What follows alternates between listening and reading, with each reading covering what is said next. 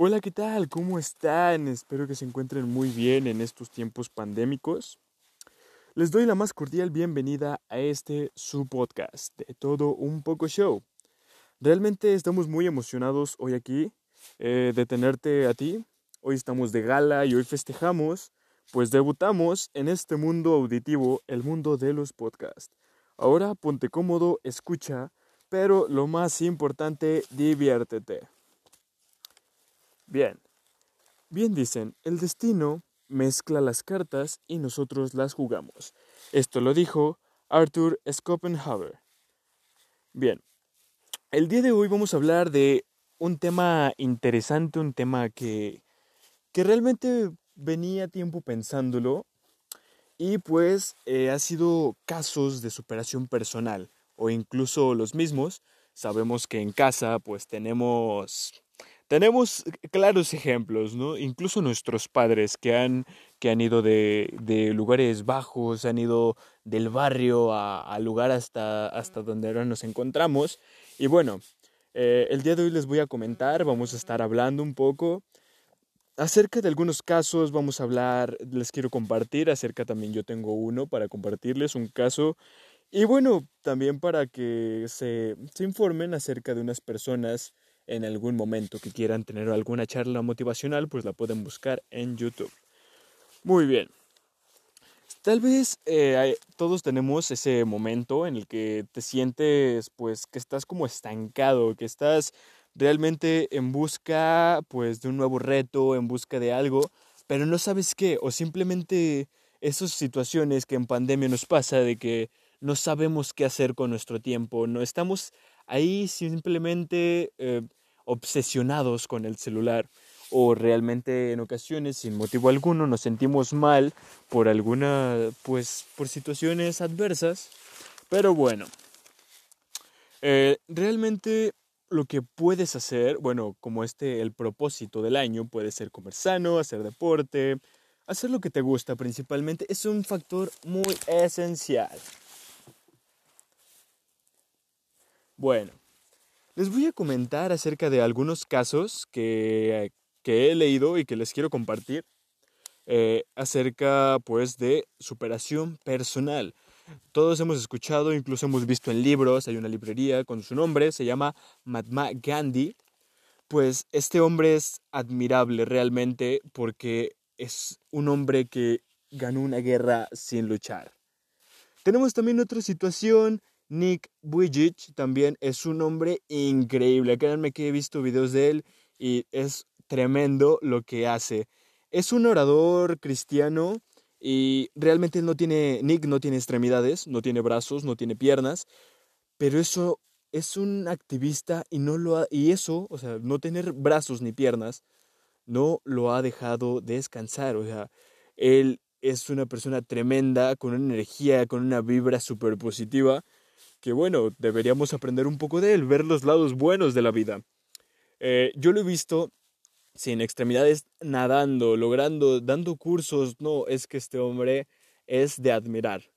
También tenemos el caso, bueno, a los que les gusta el fútbol, tenemos a Pelé, una, un joven muy humilde de Brasil que, que empezó desde muy bajo como muchos jugadores pero vivía en situaciones deplorables hasta que pues le llegó su oportunidad, se retiró en lo más alto y el día de hoy es un distinguido empresario. Realmente es para reconocerse. Stephen Hawking, ¿cómo no saber de él? Claro que sí. El genio enfermo fue diagnosticado con ELAC, si no me equivoco, ah, y pues esta enfermedad le, le atrofiaba los músculos, lamentablemente pues ha fallecido este genio que ganó un premio Nobel. Y bueno, eh, muy, muy impresionante Stephen Hawking y todo lo que desarrolló a lo largo de su carrera. También tenemos, como pues no todos son hombres en esta vida, también tenemos su espacio para las mujeres, ¿cómo no? Tenemos a Malala Yousafzai, una pakistaní activista universitaria que ganó el, que ganó el premio Nobel ella fue la persona, se convirtió en la persona más joven en lograrlo. Realmente ella es una activista que lucha por los derechos de la gente, tuvo que mudarse a Inglaterra debido a los atentados cuando ella tenía 15 años y pues bueno, Aquí podemos ver que a pesar de las situaciones adversas y problemas, ha salido adelante y vaya que lo ha hecho. Por último, en esta lista tenemos a Lizzie Velázquez. Eh, esta persona pues es una escritora, oradora y padece de una enfermedad muy extraña. De hecho, solo se han registrado dos casos. Eh, es un síndrome y hace que su nivel de grasa corporal sea cero. ¿Se imaginan? Muchos, muchos quisiéramos eso, ¿no? Pero, pero no en la manera de un síndrome. Interesante. Bien, lamentablemente ella es ciega de un ojo y su, pues su síndrome hace que ella no tenga grasa corporal, por lo tanto ella pesa 29 kilogramos. Es pues una barbaridad. Como podemos ver, ejemplos de, de superación personal nos sobran Creo que es, en esta pandemia hemos eh, a lo mejor perdido seres queridos, hemos tenido situaciones distintas a lo convencional debido a pues al confinamiento entre otras cosas, pero realmente creo que eso no es motivo para parar, ¿saben? Ustedes creen sus proyectos, desarrollenlos, llévenlo a cabo, equivóquense, tropiecen, levántense, hagan todo pero nunca dejen de soñar y claro, hagan que sus sueños se conviertan en realidad. Aún somos jóvenes o no tan jóvenes, pero pues nunca dejamos de aprender, siempre podemos lograr algo nuevo, aprender algo nuevo y bueno, qué mejor momento para empezarlo que ahora, ¿no? Bien, también tenemos eh, una historia que yo tengo em, de un primo mío que lamentablemente ha fallecido, pero les quiero compartir porque él fue una persona muy querida por, por muchas personas. Ah, bien, les comento, eh, mi familia es una familia de deportistas que realmente, pues, si en su juventud no lo hicieron, pues a lo mejor, a lo mejor ahora, pues, son grandes deportistas o viceversa. Si no lo hicieron, no lo hacen de grandes, pues en su juventud tuvieron un gran potencial.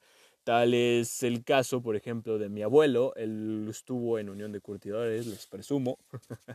Eh, e independientemente de todo, pues decidió dedicarse a su familia. Lo pueden, lo pueden buscar, le decían el Chale Martínez. No, no sale bastante en las imágenes, debido a que ya hace bastante tiempo, cuando la Martinica era nueva. Eh, bueno, en fin. Eh, también tenemos pues otro tío que yo tuve, le decían el chicha por, por moreno, el chicharrón vaya. Eh, y él pues realmente otro, otro jugador profesional, como les digo, hay de dónde agarrar en la familia para sacar ese espíritu deportivo. Pero, eh, dada la casualidad, tuve un, tuve un primo que, que decidió la opción de irse por ser maestro muchos en mi familia se dedican a, ser docentes y pues bueno, él quiso seguir el mismo camino. Eh, su nombre era Armando Gabriel y les voy a contar su historia, ¿ves? Es interesante. Eh, él nació en una familia de tres hermanos, los tres varones, su padre y su madre, pues lo criaron con mucho cariño, con mucho amor y bueno, Ah, él creció en secundaria, bachillerato, hasta que llegó a la universidad. Esto em, pues hizo que él tuviera que pues tener materias, ir de un lado, irse al otro. Antes en la normal de León se acostumbraba que los docentes eh, pasaban de secundaria ahí. Realmente su capacitación empezaba desde los 16 años, 15, 16 años, ya estaban pues prácticamente viendo hacia su futuro, hacia que iban hacia ser maestros directamente. Entonces, pues él estuvo ahí, pero no le bastaba con eso, sino que él tenía una sed de aprender tremenda. Lo veías devorando libros, era un gran aficionado del Club León. Eh, él nunca faltaba un partido, era un gran aficionado. Pero, pues, como todos nosotros, pues él también tenía que estudiar. En fin, resulta que a él le gustaba también el francés y el inglés también lo dominaba, era una persona muy estudiosa, a decir verdad. Y pues bueno, eh, él seguía estudiando a pesar de que él ya daba clases, él era docente de primaria. Y pues bueno, eh, ciertamente tenía muchos alumnos, lo querían, lo apreciaban, el maestro Gabriel. Eh, fue alguien que tocó el corazón de muchas, de muchas personas, de muchos pequeños, así como no sé si ustedes tengan un maestro que, que lo hayan apreciado mucho, lo hayan querido por, por ese mensaje, por esa situación que les dio a ustedes, por ese pequeño feeling, por ese sentimiento que les causó y que digan, vaya, ese profe lo llevo en el corazón y no se me va a olvidar. Bueno, él era uno de ellos y realmente, yo no sé, lo, admiraba bastante por su manera de ganarse a, a, los niños y a las personas. Era una persona increíble.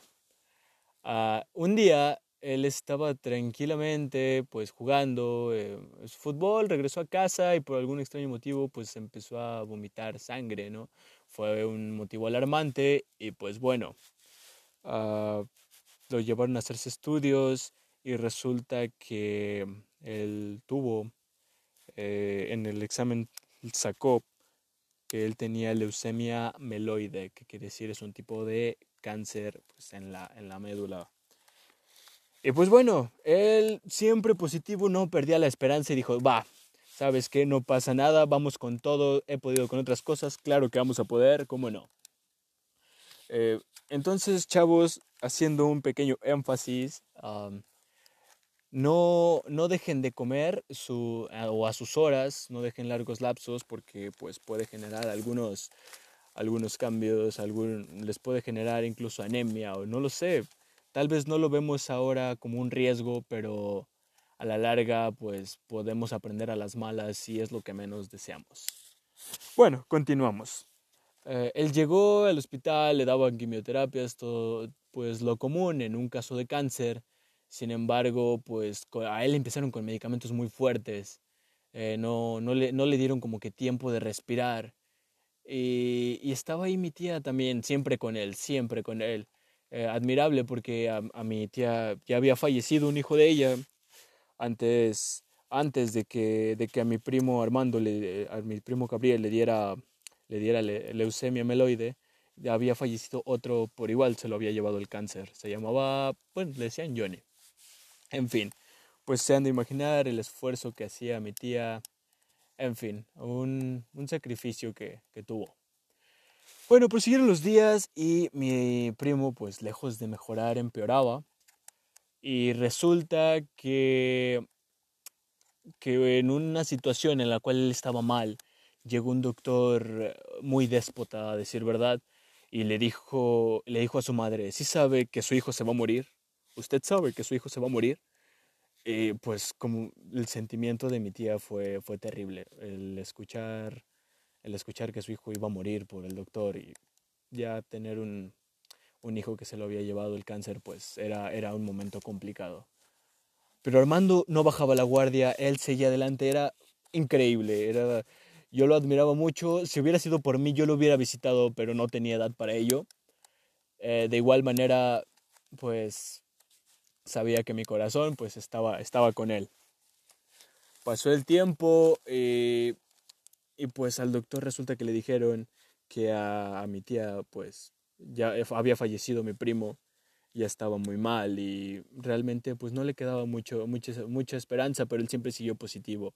Incluso hasta el día de su muerte agradeció a su madre, tuvo mucho tiempo, estuvo estuvo en paz en cierta manera y pues eso es algo admirable que hasta el último momento te mantengas positivo sin importar las circunstancias. Entonces, bueno, esta es una historia en la cual les digo, nunca es mal momento para hacer las cosas que ustedes quieren, que ustedes desean, que anhelan. Entonces, si tienen algún proyecto en mente, si tienen alguna situación en mente, pónganla a trabajar, denle con todo, que este año este año es bueno. Independientemente de la situación de la pandemia, este año es bueno y denle con todo. Bueno, también les voy a hablar de una situación, esa sí va a ser un poquito personal, pero pues aquí estamos en confianza, estamos para contar, ¿cómo no? Bien, eh, esto es pues acerca de mí, ¿saben? Yo siempre he sido, bueno, siempre fui una persona eh, desde chico tuve un sobrepeso tremendo. Yo era una, yo era una bola cuando era pequeño, eh, a decir verdad. Y bueno, eh, porque mi mamá me alimentaba de una manera tremenda. Cuando nací, creo que me dieron 12 biberones, si mal no recuerdo. Entonces, imagínense, un bebé de, de muy buen diente. en fin, pasaron los días y, y luego los años. Y a mi mamá la regañaron en el nutriólogo. Dijo, no, ese niño, ¿cómo cree? Le va a dar diabetes. ¿Se imaginan diabetes a, los, a sus primeros dos años de edad? Eh, era algo increíble. En fin. si es que era una abuela, no puede ser. Bien. uh, entonces, pues toda mi vida en, primaria, en preescolar, pues fui muy feliz. De hecho, duró un año más porque así, así, así lo decidió mi madre. No me quería dejar entrar de cinco años y dijo, sabes que estás muy chiquito, brother, aquí te me quedas. Y bueno, disfruté mi infancia, em, pasé a, primaria, me tocó una maestra muy mala realmente. Eh, y cambié de escuela, cambié de escuela y, y pues me recibieron muy bien me recibieron muy bien y siempre fui gordito, incluso hasta inicios de secundaria, media de secundaria. Entonces yo tenía una obsesión y hacía ejercicio, realmente me desgarré como tres veces eh, por, por, querer estar, por querer estar delgado. Yo veía a otras personas y decía, ¿por qué no puedo estar como ellas? Dios mío, ayúdame. y no, era una, era una motivación para mí estar como, como las personas, ¿no? Los estereotipos sociales que te decían, ponte bien cuadrado, bien tronado. Pero pues no. Hasta hace unos años, unos tres años tal vez, eh, me puse a pensar, tuve una plática interna y dije, bueno, hay que aceptarnos tal y como somos, nuestras complexiones así, estamos en buena forma, ¿por qué queremos estar como otras personas? Hay que ser nosotros mismos. Y hay que, hay que tomar otro, otro pensamiento de vida. ¿Por qué no? Hay que cambiar, change my mind, hay que cambiar la, nuestra forma de pensar. ¿Por qué no? Y bueno, tuve otra, otro caso que en otra ocasión lo contaré. Entonces eso me hizo ese, ese switch, ese cambio. Entonces dije, ¿sabes qué, bro? Cierto, acéptate tal como eres. También no te dejes engordar porque, bueno, también no vamos a ser obesos mórbidos o en sobrepeso de... No, tremendos, no. Pero también no hay que buscar eh, hacer ejercicio hasta morir. Somos, somos, somos felices. Entonces estaba entre una vida fit o una vida feliz. Yo decidí ser feliz. no, mentira. Eh, sí me gusta hacer deporte. En fin, entonces, eh, pues decidí aceptar mi cuerpo tal y como es y créanme que desde ese día eh, estoy muy feliz, estoy muy tranquilo conmigo mismo y los problemas que tengo, pues em, me, me, deja, me deja pensar más claro el hecho de que estoy bien conmigo mismo. Entonces, eh, yo les recomendaría, claro, si desean algún día echar una plática interna, es, es muy, muy buena, muy tranquila. O hay algunos que igual hasta los, los cambia incluso. Hay unos que no les agrada hablar consigo mismo porque no sé, chocan hasta con ellos mismos, son una cosa tremenda. Bueno, nos desviamos un poquito del tema. Em, ya para casi finalizar, eh, les tenemos unos pequeños datos curiosos que, que me investigaron aquí unos amigos eh, sobre las mascotas, pero eh, especialmente aquí pues para los perros. Bueno, va, dato número uno. Tu perro es tan inteligente como un niño de dos años. Dato número dos. Los perros comprenden aproximadamente 250 palabras o gestos faciales. Vaya, tremendo los perros. A mí me gustan más los perros. ¿Ustedes qué son? ¿De perros o de gatos? La verdad, yo amo los perros. Tres, físicamente un perro, o, sea, un perro de un año equivale a un humano de 15. Entonces, pues lo que tú desarrollas en 15 años, un perro lo desarrolla en uno. Tremendos los perros. Un saludo para todos los perritos. No, mentira. Eh, cuatro. Perros y gatos usan la misma técnica para beber agua. No sé si han visto que hacen sonidos extraños, pero bueno, realmente eso creo que no es muy relevante ahorita. Y para culminar, número 5, los perros tienen las glándulas sudoríparas en las patas. Bueno, para los que decían que los perros no sudan, claro que sí, las tienen entre los cojincitos de las patas y pues bueno, si están en un día caluroso y ven como patitas de perro y dicen, pues por aquí no ha llovido, bueno, ya se la saben. Muy bien, me da muchísimo gusto haberlos tenido el día de hoy. Estoy muy contento por, por haber culminado este día. Eh, van a estar los próximos temas. Eh, voy a subir un podcast por semana.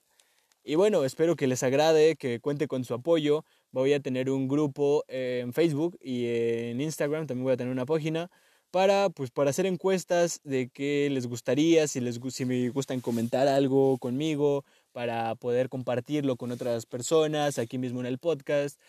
También les voy a dar un poquito de adelantos de las personas que voy a entrevistar.